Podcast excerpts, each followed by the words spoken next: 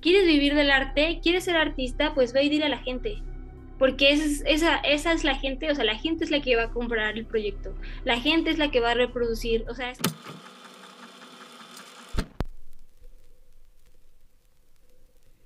El encuentro es una audioserie de testimonios y grabaciones recopilados a través de los viajes de promoción de Desde ninguna parte. Desde ninguna parte es una obra de ficción. Sin embargo, lo que sucede a su alrededor, así como todo lo que estás a punto de escuchar, es real. Sucedió.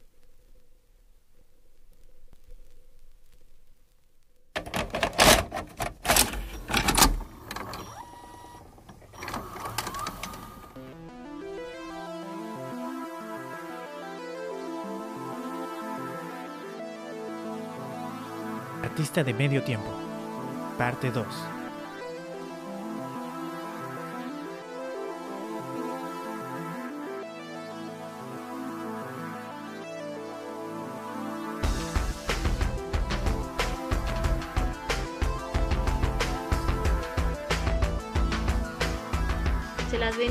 Las robó pues y ya no supe nada de él nunca jamás.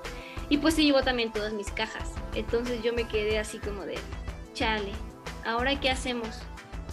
Tuve que volver a empezar todo el stock desde cero, armar de nuevo unas cajas y así, pero esta vez usé una caja de metal de chocolates y me decían, y eso fue hace poquito, ¿eh? o sea, ya te estoy hablando de hace unos meses. Eh, y entonces me, me decían que si vendía chocolates y yo así como de, no. Y le puse stickers. Entonces luego me decían, oye, es que vendes stickers. Y yo, no. y me di cuenta de que necesitaba una galería, bueno, una caja que, que me representara, ¿no? Que representara el proyecto, la idea. Mm, fue cuando mi mamá me regaló unas cajas que había hecho mi abuela y la pinté y le puse Galería Móvil, el Club de los Imitadores, porque para eso yo estaba dando clases de dibujo y pinturas y mi salón se llamaba el Club de los Imitadores, ¿no? Y bueno, el Club de los Imitadores surge porque,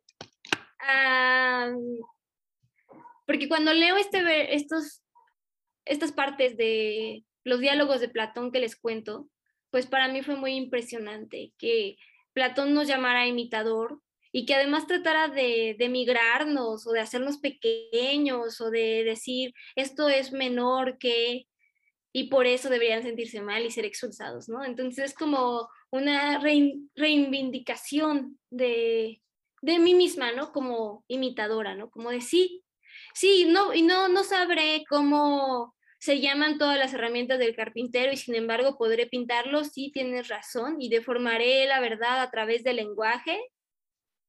Sí, tienes razón, pero pues lo voy a hacer de la mejor forma. Y además, también hay otro poema, un poema en especial de Jesús Lizano, que se llama Ingeniero Poético, que si van a mi perfil, a ver, espera que si van a mi perfil de Instagram van a encontrar mm, justamente esa descripción, porque yo me considero una ingeniera poética, porque yo...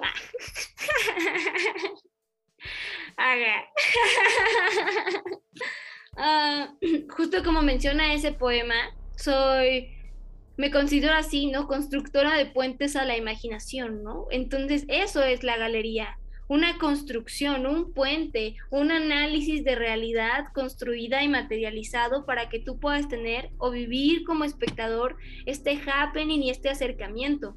Porque además una de las cosas que yo me prometí cuando empecé a ir a la FAD y a darme cuenta de la realidad poética que se está viviendo como artista fue pues que yo quería acercarme al, al al espectador sin esta, sin este, sin este escaloncito de yo soy el artista, ¿no? O sea, directamente, uno a uno, tú y yo. ¿Hay algo que quieras decir de mi trabajo? y, y, justo eso, ¿no? Creo que eso es la galería, como un happening, como un momento. Mm, bueno, y te digo que así comenzó y después ya la fui modificando, le fui poniendo más cosas. De repente ya tiene como este brochecito, porque al principio no tenía, solo una caja. Luego ya le puedes poner mini mundos enmarcados afuera como ornamenta. También tiene esta parte en la que puedes meter libretas y entonces tiene su propia sección y ya no se confunde directamente con las acuarelas. Es toda una, una ingeniería, no me creen, pero es verdad. Y al rato cuando se den cuenta, va a ser... Habremos tomado la ciudad. Pues, ya vas para allá, ya vas para allá. ¿Cuántas galerías móviles hay ahorita circulando en la Ciudad de México? Ahorita hay cuatro, pero terminando este mes habrá seis porque se van a unir dos artistas más, uno abstracto y uno digital. Entonces el equipo eh, viene fuerte. ¿eh? Y a ver, ahora que, que, ya llegamos a esta parte, este, tú haces algo que mucha gente piensa que no se puede hacer. Eh, tú haces algo que mucha gente cree que incluso es un mito, que es una cosa muy descabellada, que es vivir del arte. Eh,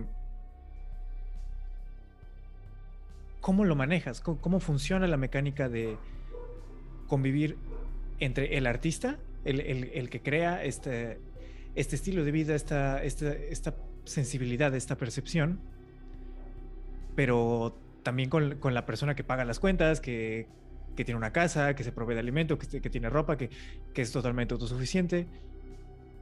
Eh, y lo logras pues sin mayores apoyos, o sea, eh, por tus propios medios, por lo que tú has construido a, una edad muy corta, una edad en la que mucha gente todavía ni siquiera está pensando como en hacer algo propio.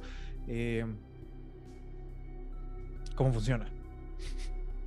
Ay, pues te digo que es cosa de hacerlo, o sea, es ir y hacerlo. A mí una de las cosas que me movía mucho al principio era, ¿quieres vivir del arte? ¿Quieres ser artista? Pues ve y dile a la gente porque esa, esa es la gente, o sea, la gente es la que va a comprar el proyecto, la gente es la que va a reproducir, o sea, es que yo decía, es que de alguna forma debe salir, ¿no? O sea, o me vuelvo famosa en YouTube, o consigo dinero aquí, o alguna persona va a decir, ah, esto es bueno y voy a eh, este, pagar para que se haga cierta parte del proyecto, o sea, siempre pensé, hay formas, va a haber formas, hay mecanismos, o sea, siempre y sabes, eso fue algo que también me dio mucho el relacionarme con la gente, porque al salir te encuentras con muchos no, ¿no? Es como de, hola, no, es que no, ¿sabes? Es como de, ni siquiera te dejan hablar y, y entonces cuando sí te dan un chancecito y tú tienes que entrometerte ahí en su cabecita para que ellos piensen que lo que estás haciendo es genial y lo necesitan en su vida, llega como esta parte de es que también es muy poético, ¿no? Porque ¿qué hace la poesía? Pues la poesía conmueve, persuade, este, deleita, ¿no? Entonces eso es algo que mi trabajo siempre ha hecho, ¿no? ¿Qué, qué, quieren? O sea, ¿qué, ¿quiénes son, no? Ah, pues son artistas, son personas que si no son artistas son historiadores o son literatos o les gusta mucho la lectura, o entonces justo eso como no olvidarlos, no olvidar a quién estoy hablando, eso siempre es bien importante, ¿no? Por ejemplo, me contaba, hay un señor que me criticó mucho porque tengo galerías móviles y son urbanas y así, pero me decía que Jasmo Art, que si no lo conocen, conozcan su trabajo, es un gran artista. Eh, pero en sus comienzos él vendía también pinturas en Bellas Artes, ¿no? Y me decía este señor, no Jasmo Art, otro señor, eh, no, pues es que él hacía esto, pero no quiere que la gente sepa porque, o bueno, no es que no quiera, o sea, le da pena, ¿no? O sea, como, ¿sabes? Como estas cosas, como de, y yo pensaba, ¿qué? O sea, ¿te imaginas que a mí me diera pena que yo dijera, ah, a toda la gente en la internet ya no me hablen o de, ay, como que nunca me conocieron? ¿Sabes? O sea, sería como ridículo de tantas formas porque además hay gente que ha seguido el proyecto desde hace seis años que comenzó, ¿no? O sea, y que están ahí y que siempre están viendo y que están apoyando y ven el video y, lo que sea que saque lo compran, o sea, como, como muy fieles, ¿no? Entonces para mí es como, no puedo, o sea, me parece ridículo. Y, y es que eso es algo que siempre he dicho, el público, el público, el público. es muy importante el público. ¿Cómo te relacionas con él? ¿Cuál es tu, ¿qué les dicen, no? Por ejemplo, yo siempre trato como de, de decirles, yo sé que tú tienes un proyecto y se puede hacer, ¿sabes? Se puede llevar, organízate. Y siempre les digo eso, ¿no? Como, organícense, ¿qué hay que hacer? Solo vean las herramientas. Incluso soy muy abierta con mi propio público, ¿no? Me dicen, oye, es que quiero ayudarte en esto, quiero hacer esto, me imagino esto, vamos a hacerlo, ¿no? Es como, como, ya tienes las herramientas, ¿qué te hace falta? Hagámoslo. Y... Porque justo no se trata de decir, yo soy el artista y se va a hacer aquí lo que yo diga, aunque hasta cierto punto sí, porque por eso tienes como tus parámetros de proyecto, pero al mismo tiempo es una comunidad y al mismo tiempo ellos también están haciendo sus cosas donde están sus reglas y, y es justo, ¿no? Apoyar, construir, eh, respetar espacios y, y, compartir otros, ¿no? Y eso potencializa mucho cualquier idea. Y, y, por ejemplo, los que me han seguido ¿no? sabrán que siempre digo que estuve en sectas, ¿no? Eso, o sea, esas relaciones sectarias que tuve, que en su momento me causaban mucho dolor, para mí son una experiencia muy importante de cómo puedes organizar a la gente, de cómo puedes, no, no exactamente de forma piramidal, como por ejemplo, a veces siento que cuando estoy vendiendo el proyecto a otros artistas de la galería parece piramidal, pero no es porque cada quien gana sus, sus porcentajes, ¿no? Y, y, no es de si traes a un amigo, y no, o sea, ¿sabes? Entonces... Eh, ya te convertiste acá, en Herbalife. oh no. pero sí siento que esas relaciones me ayudaron mucho, sobre todo a darme cuenta que no quiero que hagan eh, en mi proyecto, ¿no? Que no quiero que, que, cómo se sienta, no quiero que la gente se sienta incómoda, ¿no? No quiero que la gente diga como, ah, es que, este, fulanito de tal en el proyecto pasó esto, ¿no? Busco mucho como que todos nos sintamos cómodos, que sobre todo, ¿sabes? Creo que lo más difícil ha, a ser, ha, ha, ha sido llegar con la gente indicada, porque ha habido mucha gente que quiere ayudar. Por ejemplo, en un principio me llegaban muchos fotógrafos, ¿no? Muchos, muchos productores. Y yo decía, pues está bien chido que me tomen fotos, ¿no? Y todo eso, y hacer videos y así, pero lo que yo soy, soy, pues soy pintora y soy poeta. ¿Cuándo vamos a explotar todo esto, no? Y cuando llegó Ingrid al proyecto, que hace una chica que ya lleva, yo creo que dos años apoyando el proyecto, en un principio venía como pintora, pero este se fue, vino, se fue, vino y al final terminó siendo vendedora y después de nuevo vendedora y pintora. este, pues ha sido una de las chicas que más me ha estado apoyando, que también eh, eh, me ayuda con la gestión de eventos que estamos ahí viendo si nos vamos para acá, con ella propongo las nuevas ideas, también es que luego yo soy muy como arrebatada, ¿no? Y digo, sí, sí, sí, sí, sí, le damos el 50%, ah, ¿no? Como, como, y entonces sí, y así, porque soy muy, soy, yo soy muy así, ¿no? Ayer le estaba diciendo así como de, no, y entonces le damos salarios a todos, y ella me dice así como, espérate, espérate, yo no voy a hacer un plan de algo imaginario, ¿no? A ver, sentémonos. y entonces yo así como de, no, pues claro, tiene razón. Y, y entonces eh, es justo eso, ¿no? Como ir encontrando tu equipo, porque puedes tener un superproductor, pero si al final no, no está yendo el proyecto para donde naturalmente debe ir, va a haber problemas, va a haber discusiones, va a haber cosas, ¿no? Entonces es justo como poco a poco ir viendo quiénes son las personas que están ahí, quién es tu público también, qué quieren de ti, porque también, por ejemplo, algo que noté mucho de mí cuando estaba recién empezando a tener una relación más íntima con el público, porque un tiempo me aislé muchísimo, ¿no? O sea, sí les vendía y sí les vendía, pero era como, era como si yo no quisiera verlos, ¿no? Como si fuera, como si les hiciera la venta por medio de una cortina y no quisiera verlos y después, sí, me agregan a Instagram y todo, pero no les hablo, ¿no? Y en los momentos en los que empecé a relacionarme con el público, eh, yo no sabía cómo y en un principio quería ser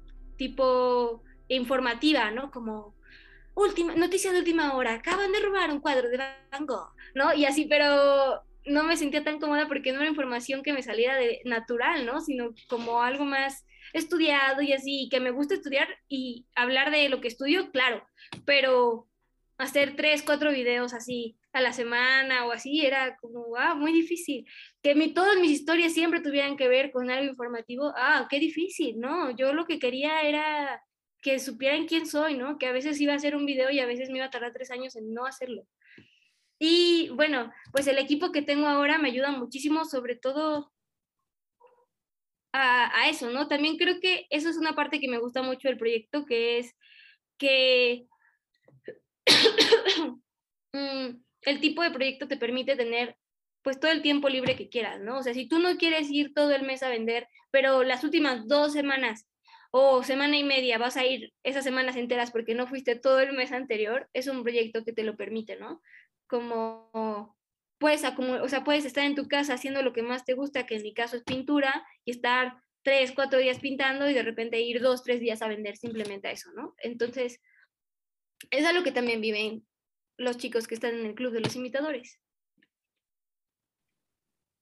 Estamos de vuelta. este, no sé si tú te acuerdes, pero el día que nos conocimos, em, creo que te compré como 200 varos en mercancía. Ah, sí, sí, me acuerdo. ah, sí, sí, me acuerdo. Fue un buen día. Este Gané buen dinero.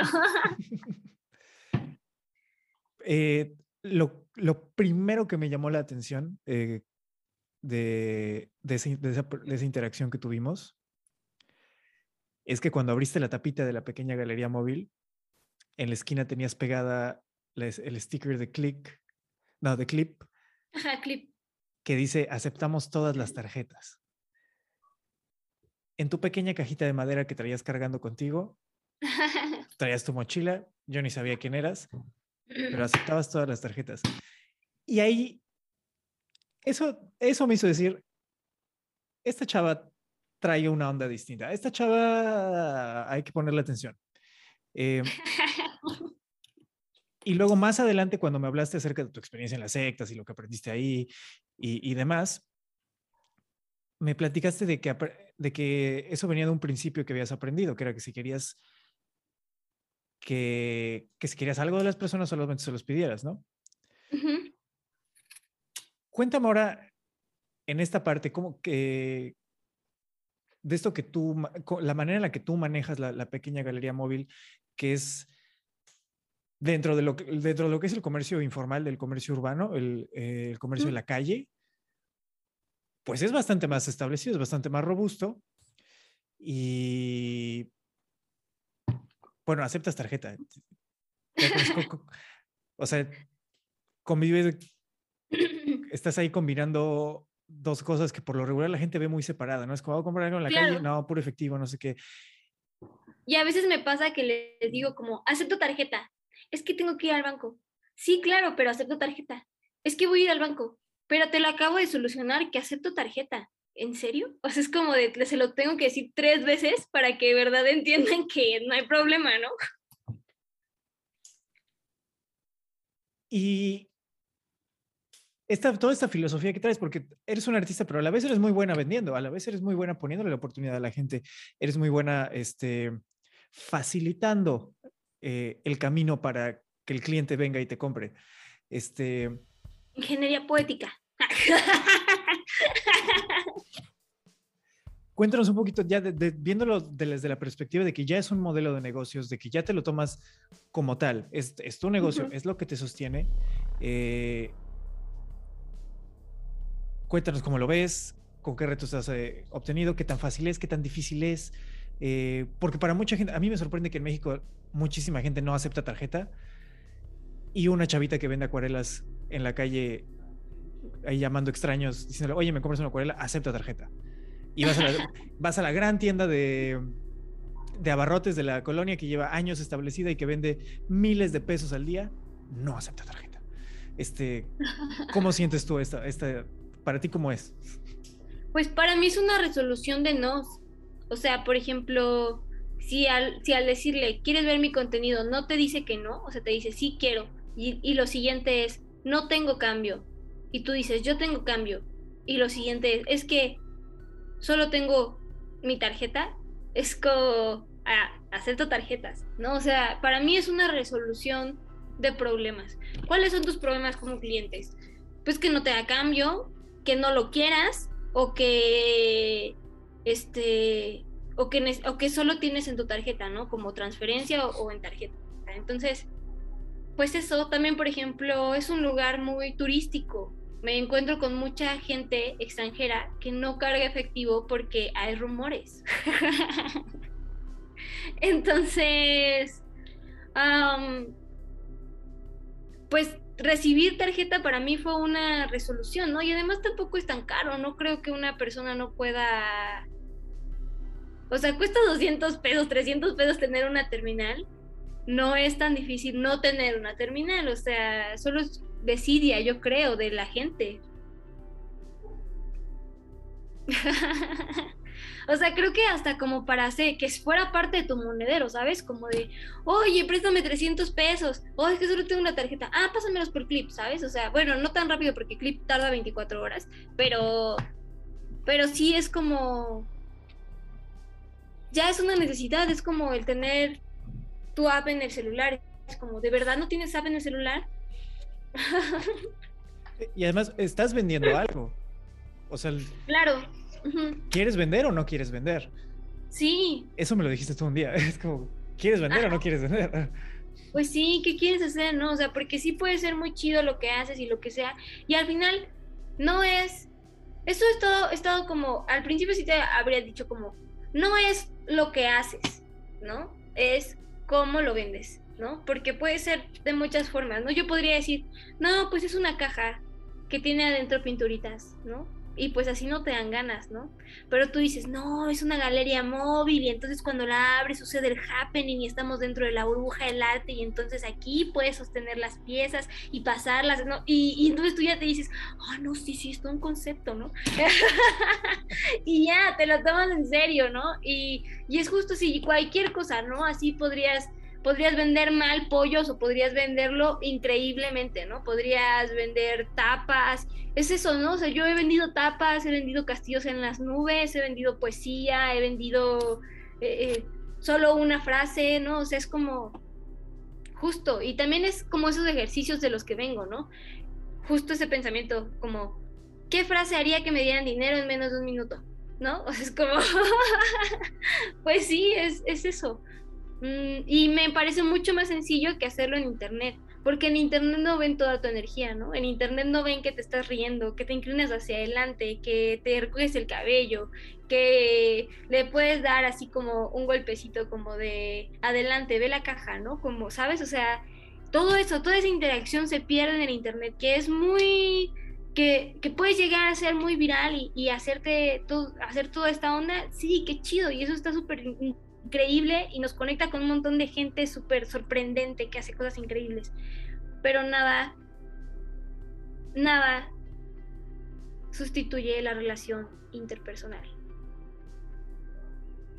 Ahora bien, este decidiste em, dedicarte al arte, decidiste que la calle fuera tu plataforma para dedicarte al arte.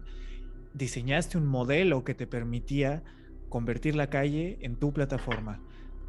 Y ahora, como ya nos comentaste, estás trayendo más gente a ese proyecto. El proyecto está creciendo. Ahorita me dices que son cuatro.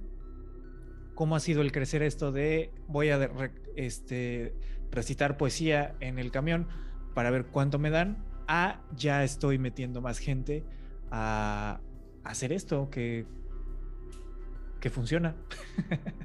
claro. Mm, pues te digo que fue un proceso difícil porque cuando la gente ve que algo brilla, o dos, dos pasan dos cosas, o le avienta piedras o quiere montarse en eso, ¿no? Entonces, mm, me ha costado trabajo ver de qué forma puedo montar a las personas hasta cosa que me pasa que brilla. Eh, pero también es un poco el proceso este que te digo, ¿no? De sí, todos quieren estar en, el carrito, ¿no? Como el TikTok, de todos estamos detrás del mismo objetivo, ¿no? Y es verdadero, pero al final creo que cuando los intereses son disparadamente diferentes, o sea, por ejemplo, no podría meter un escultor, solo Y ni siquiera es como que el escultor no fuera artista o lo que fuera, ¿no? Sino que ya es, ya es una propuesta que no cabe en este modelo de, galería, ¿no? Quizá en un futuro, cuando tenga una galería con una camioneta, pueda sacar unos rieles gigantes donde saque escultura, ¿no? o algo así, pero... te encuentras, te encuentras un escultor que haga esculturas chiquitas super minis, ¿no? Sí, y entonces tiene su propio cajón o algo, ¿no? Sí, súper chido, ¿no? En este momento no lo veo, pero podría pasar. Y bueno, a lo que voy es, mm, siempre he creído esto un poco como en lo holístico, en el que las cosas te pasan porque tienen que pasar así y además porque hay algo gigante en el universo que está eh, tratando de darte bendiciones según tu, propia emanación de energía del universo. Ah, bien hippie la señorita. y, y así, pero también creo que hay que direccionar un poco. Y a veces es justo esto, ¿no? Como en tratar de tener el equilibrio de, mm, yo soy la diseñadora de esto, que, que, sucede, pero también están ustedes con, su, con sus intereses. ¿Cuáles son? El escuchar al equipo, ¿no? El, ver sus, sus fortalezas y sus debilidades, porque a veces tú quisieras que alguien que es verde fuera amarillo o hiciera cosas de amarillo, pero no, porque es verde, ¿no? Y entonces solo va a hacer cosas de, de verde y deberías buscar a alguien que supla eso, ¿no? Justo yo decía en la mañana del club, no, pues me gustaría que el siguiente que se uniera fuera alguien abstracto, ¿no? O sea, como algo diferente, que, a nosotras, ¿no? Que somos muy figurativas y así, algo que alguien que le dé un nuevo flow a esto, ¿no? Y, y solo con declararlo, ¿sabes? A veces solo con declararlo llega, ¡pum! A veces solamente es como... Es que yo pienso que es algo muy espiritual, o sea, porque sí es un negocio y todo eso, pero también es algo muy espiritual, ¿no? Como la conexión con, con la divinidad, con con la gente que te rodea. Yo, por ejemplo, siempre trato de alegrarme de otras personas, ¿no? Como de, como de que tuvieron un éxito o de que les está yendo muy bien en su proyecto o así. Yo pienso, wow, qué increíble, ¿no? ¿Cómo me puedo inspirar de esto? Porque a veces justo cuando ves que algo brilla y tu deseo es aventar piedras, pues ya estás muy lejos de poder brillar igual, ¿no? Porque crees que ni siquiera puedes se me, asemejarte a eso, ¿no? Yo, yo veo a otros colegas haciendo sus cosas y pienso, wow, qué increíble, este, qué micrófono usará, qué estará haciendo, quién le habrá enseñado, ¿no? O sea, como pienso otras cosas, no sé. Y eso también trae otro tipo de energía. Y cuando tu equipo ve eso, ¿no? Cuando tu equipo ve buena onda, que realmente quieres como ayudarlos, ¿sí? Por ejemplo, Luna una vez andaba diciendo, no, Luna es la que tiene la caja azul. Y y andaba diciendo, no, Chimba, pues ya sabes que yo no quiero que me pagues las piezas que metemos a las galerías, porque pues yo no quiero interferir en tus ventas, ¿no? Y yo así, estás loca, mujer, o sea, ¿cómo no te voy a pagar por tu trabajo? estás mal. Pero pues así pasa, ¿no? Como te vas generando de, un, de, de gente que confía en ti. No, no es cualquier persona, ¿no? Ingrid no llegó de un momento a otro y dijo, quiero estar de lleno en el proyecto tampoco Luna, ¿no? O sea, la gente se va acercando poco a poco, va viendo qué, qué es. Podría llegar un artista X y decirme, no, pues quiero trabajar, pero cuando se dé cuenta de que es un trabajo, o sea, que tienes que hacer labor de venta y no conoce todo el proyecto detrás, tal vez pueda pensar como, ay, no, es ventas, ¿no? Porque no se está dando cuenta de todo lo que conlleva llevar una galería y hacer esas ventas pero alguien que ya vio, que conoce el proyecto de primera mano. Por ejemplo, yo siento que todos los que ah, estuvieron o participan o tienen algo que ver, vieron de primera mano una venta urbana, ¿no? Habrán dicho que sí, habrán dicho que no, lo que sea que, que hayan dicho, pero ahora están de este lado porque conocen el proyecto y confían en él.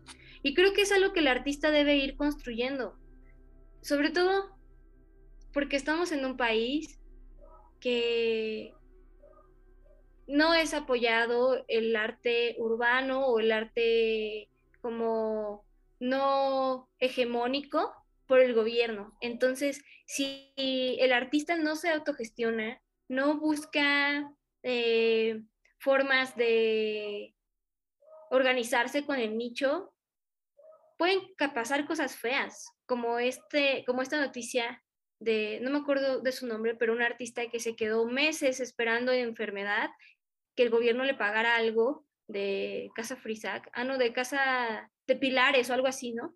Y, y yo pensé, wow, qué difícil, ¿no? O sea, tú das tu chamba y luego no te la pagan, pero también es como, no nos enseñan como artistas que podemos generar nuestro propio público independiente de todo, ¿no? O sea, de cualquier cosa que suceda, puedes decirle a la gente, oye, soy artista, cómprame esta pieza.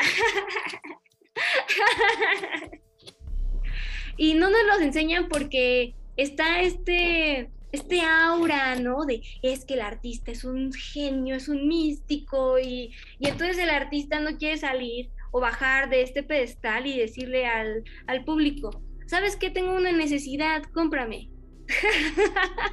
Entonces, ajá, porque quieren seguir en este pedestal y habrá quienes tengan amigos galeristas o sean hijos de artistas o X o Y y puedan estar en una situación mucho más cómoda.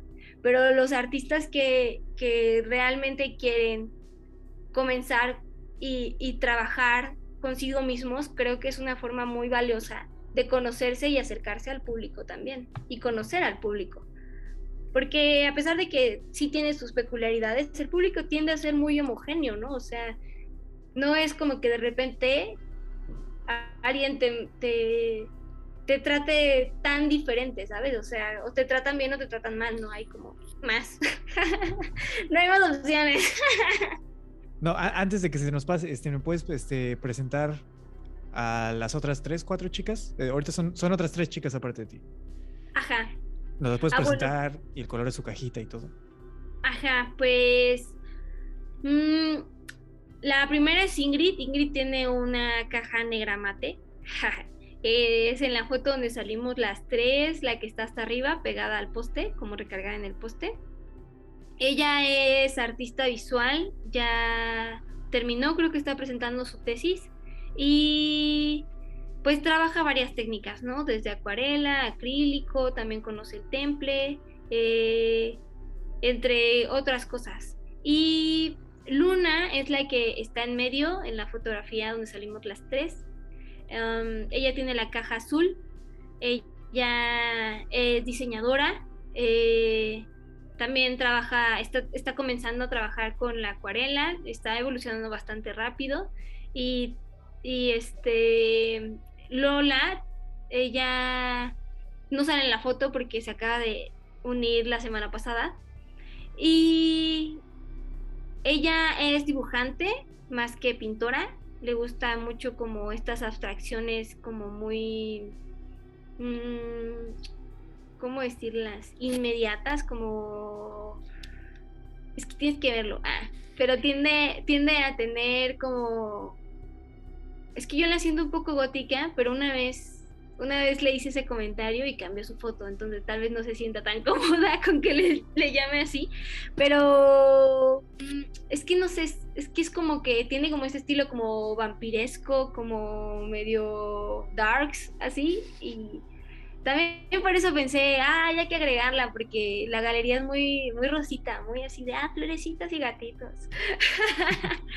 y, así ella tiene una galería también negro mate. Y la galería que tengo yo es... Ah, bueno, pero la suya es negro mate con brillitos dorados. Ah. y la mía es gris, este, con brillitos dorados también. Chido. O sea, está muy padre el concepto. Son como, no sé, me recuerdan a Sailor Moon o algo así. Somos las chicas superpoderosas del arte. Está súper cool, está súper cool. Deberías brandearlo así, o sea, una foto así como cada una con su, con su cajita y... porque está muy cool. Eh, sí, sí, sí, sí. Sí, y cuando vi realizada esa foto de la que te hablo, que publiqué en todos lados, este... No, pues sentí súper padre, para mí fue un súper logro, ¿no? O sea, es como la consolidación de muchos años y además que no es que lo tuviera tan claro, ¿no? Porque pues cuando empecé a acercarme a la calle a los 16, no me imaginaba con unas con el concepto de una galería en mi mochila, ¿no? O sea, yo ni siquiera sabía cuánto tiempo iba a pasar de nada, ¿no? O sea, de si mañana iba a morir o qué, ¿no? O sea, entonces para mí fue como verlo súper realizado, súper materializado, ya nos vemos como un equipo, ya estamos trabajando para que esto funcione, o sea, uff, no, y además me encanta que es de las primeras veces que no me estoy viendo solo a mí, ¿no? Sino que es un equipo. Y eso, ah, no sé, me, gusta mucho, me está gustando mucho porque juntos somos más y es bien interesante todo lo que se puede llegar a hacer en equipo. Está muy chido. Eh, la, la verdad, en lo personal se me hace súper inspirador este, ver el proyecto del Club de los Imitadores, ver cómo crece, este, ver lo emocionadas que están, está muy cool. Mm, gracias. Antes de que pase otra cosa, eh, al principio estábamos hablando de este libro, de este poemario. Ahora sí, vámonos full poemario, full recortes de poesía. Danos todo, platícanos todo, cuéntanos absolutamente todo, todo, todo. Bueno, pues Terrena Recortes de Poesía es un compendio de poesía. Lleva, tiene 52 páginas. Em, y la idea es entregarles recortes de mis, de mis tiempos, ¿no? Hay una constante conversación con el espectador y conmigo misma. También hay partes muy, con tendencias muy cristianas, muy, evangelistas también, o también muy, muy arrebatadas, ¿no? Por ejemplo, tengo creo que por ahí uno que se llama, que es un, una narración crónica que culmina en un poema que se llama Número Uno y, y como esta idea, ¿no? Como de el cotidiano, el cotidiano del artista, también el cotidiano del estar enamorado, esa evolución, el encontrarte desdichado por ese amor, eh, el encontrar a esa, a esa persona y decir, santo cielo, brilla como el sol, ¿no? Así como es lo más interesante que me ha pasado en la vida. Como todo esto, ¿sabes? Em, pero son diferentes recortes. Hay poesía en que está directamente dirigida a Dios, hay poesía que está directamente dirigida al espectador, o, por ejemplo está esta partecita que se llama recopilaciones, donde son pequeños o pequeñas reflexiones poéticas de mí misma, hacia mí misma, pero que es una especie que si tú lo lees de corrido pareciera una conversación con, con remates, ¿no? pareciera una, una conversación continua o algo así. Entonces, pues de eso, de eso trata un poco. El poema se llama Terrena, precisamente porque quiero expresar esta parte súper terrenal del humano, ¿no? O sea, yo sé que Dios es divino y es eterno y es creador del cielo y de la tierra, y yo me veo tan limitada, tan pequeña, justo como en uno de los poemas dice, yo soy tan pequeñita, tan chiquita que apenas sé que existo y apenas si respiro, ¿no? O sea, es como de, o sea, no me puedes pedir más que lo que soy. Y eso es lo que trato de explicar en este poemario, sobre todo porque culmino con, con poemas muy espirituales. Paso por varias fases, obviamente, pero en los últimos poemas trato de hablar de un poco de esta separación que tuve, por ejemplo, con la iglesia, de, por cierto, yo no nací en, familia cristiana, mi familia es muy católica, pero eh, me acerqué al cristianismo un tiempo y justo termina el poemario con este poema que se llama Cordero, ¿no? En el que hablo un poco de cómo percibo ah, esta experiencia, entre otras situaciones que, van pasando. Por ejemplo, también hablo de un, momento, hablo de mi perro que me acompañó durante muchos años, como 13 años, estuvimos juntos y fuimos amigos. Y, y, está este pequeño poema cuando me doy cuenta de que ya está débil, ¿no? O sea, de que no falta mucho simbólicamente y biológicamente y esencialmente para que pase algo, ya fuera lo que fuera, ¿no? O sea, un accidente, un paro cardíaco, lo que fuera y entonces de nuevo viene como esta imagen, ¿no? De muerte, ¿no? como de que también ha sido muy presente el poema, el poemario también está lleno de, de, eso, de muchas muertes, de muchos renaceres, de muchos enfrentamientos también conmigo misma, con la idea de ser artista, de ser poeta, con la idea de qué se está haciendo con la poesía, de, de qué se está haciendo con la fe, incluso dentro de esa poesía, eh, cómo influyen mis relaciones familiares e incluso entre amigos, ¿no? Está también este poema que se llama Hay enredaderas, enredaderas fingiendo ser girasoles, en el que trato de expresar un poco esa pérdida que se tiene con los amigos, ¿no? Sobre todo estos amigos que te dicen, sí, sí, sí, voy a estar ahí siempre, siempre voy a ser tu amigo, ¿no? Y pasa algo y, y te dejan, ¿no? Ahí sufriendo y tú dices, eres consciente de que sufro y aún así te vas y, la otra persona dice, sí, así es, ¿no? O ni siquiera te dice nada, ¿no? Y te gustea. Entonces es como, como estas situaciones eh, de las que trato de hablar, también incluso mi lucha con la propia poesía y la pintura. Creo que en este poemario establezco muy bien cuál es, cómo es mi relación con ambas. Hay un poema que se llama Poesía, y estoy hablando con ella y le estoy diciendo, llevo tantos años esperándote, estoy tan sedienta de estar contigo. Y luego termino diciendo, después de todo el poema, pero la pintura está a la puerta y me está esperando. Y ella, a diferencia de ti, me da de comer, ¿no? Es como, como, como eso, es como yo te disfruto tanto, ¿no? Quisiera, quisiera tenerte tanto, pero al mismo tiempo eres tan caprichosa, ¿no? Tan, voy a hacerte sentir lo que yo quiera y con la pintura puedo ser más, tener más forma, ¿no? O sea, hacerla como yo quiera. Entonces, es como, como eso, de eso trata, ¿no? De, de, lo terrenal que suelo ser, de lo terrenal que, de mis preocupaciones más banales, ¿no? En cuanto a banal, entendiéndolo como vacío y temporal, ¿no? Como no importa, porque yo moriré y el piso que piso seguirá aquí, ¿no? Y yo me habré ido, entonces es como justo eso, como... Por eso son, por eso es terrena, ¿no? Como esto no va a...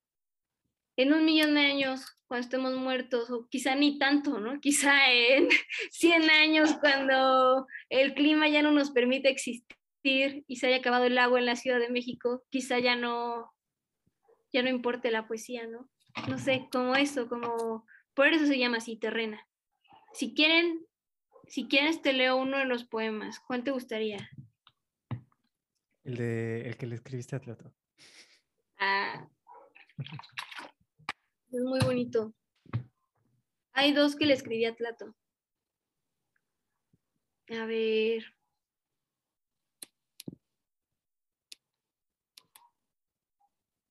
¿El que se llama Tla o el que se llama Hombre Poesía? O el que se llama De Seguro. Ah, son tres. Creo que el que, el que leí fue el que el, Tla. A ver, échate Hombre Poesía. Porque sí, sin duda ese hombre es poesía. Tla, si estás oyendo esto, eres poesía, carnal. Ay, qué bonito. Dice, quiero sacar de ti cada chispa de luz que tienes dentro esa que en una improvisación despide la métrica y recuerda sin timidez. Voy a besarte las estrofas, recorrer tus secretos gorostiza. Voy a contemplar tus José Ortega y Gasset, tridimensionando tus Siqueiros, revolucionando los Dalton. Quiero ser quien te haga el amor, azul y también rojo y amarillo en la maquinita de Leonora Bar, de Remedios Varo, viviendo de colores, porque ella los pinta, pero tú, tú los inyectas, en los besos que me das de madrugada.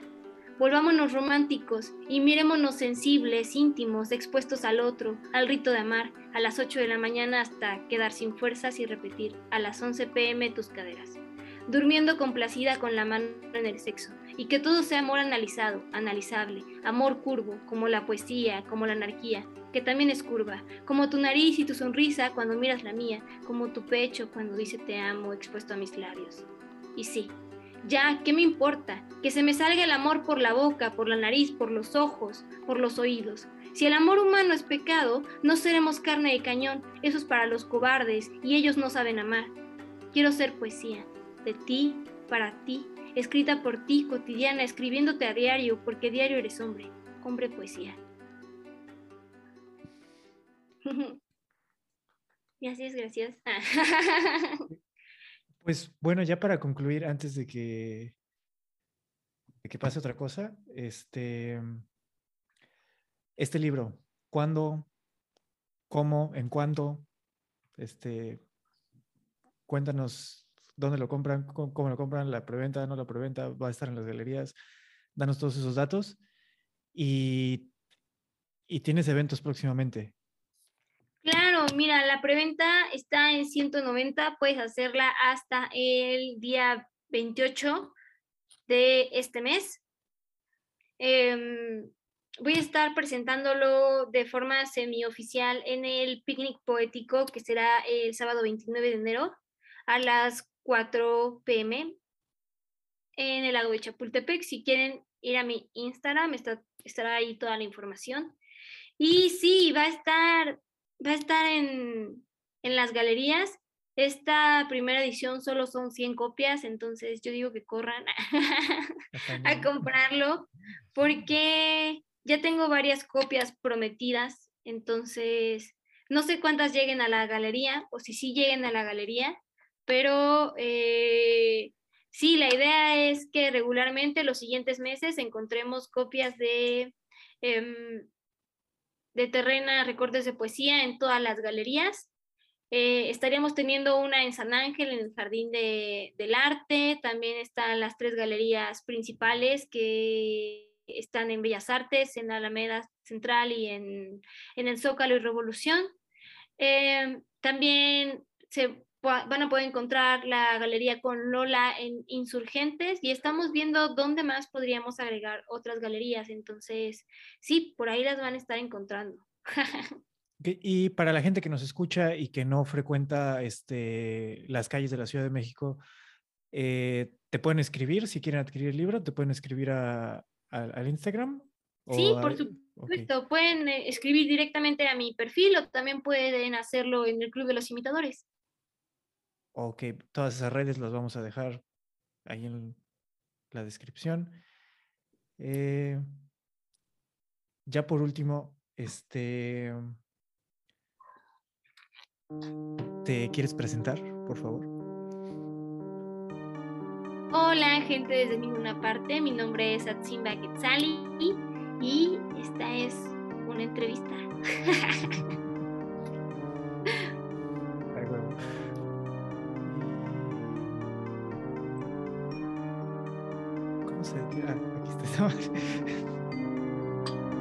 No. ¿Cómo se deja de grabar? aquí está.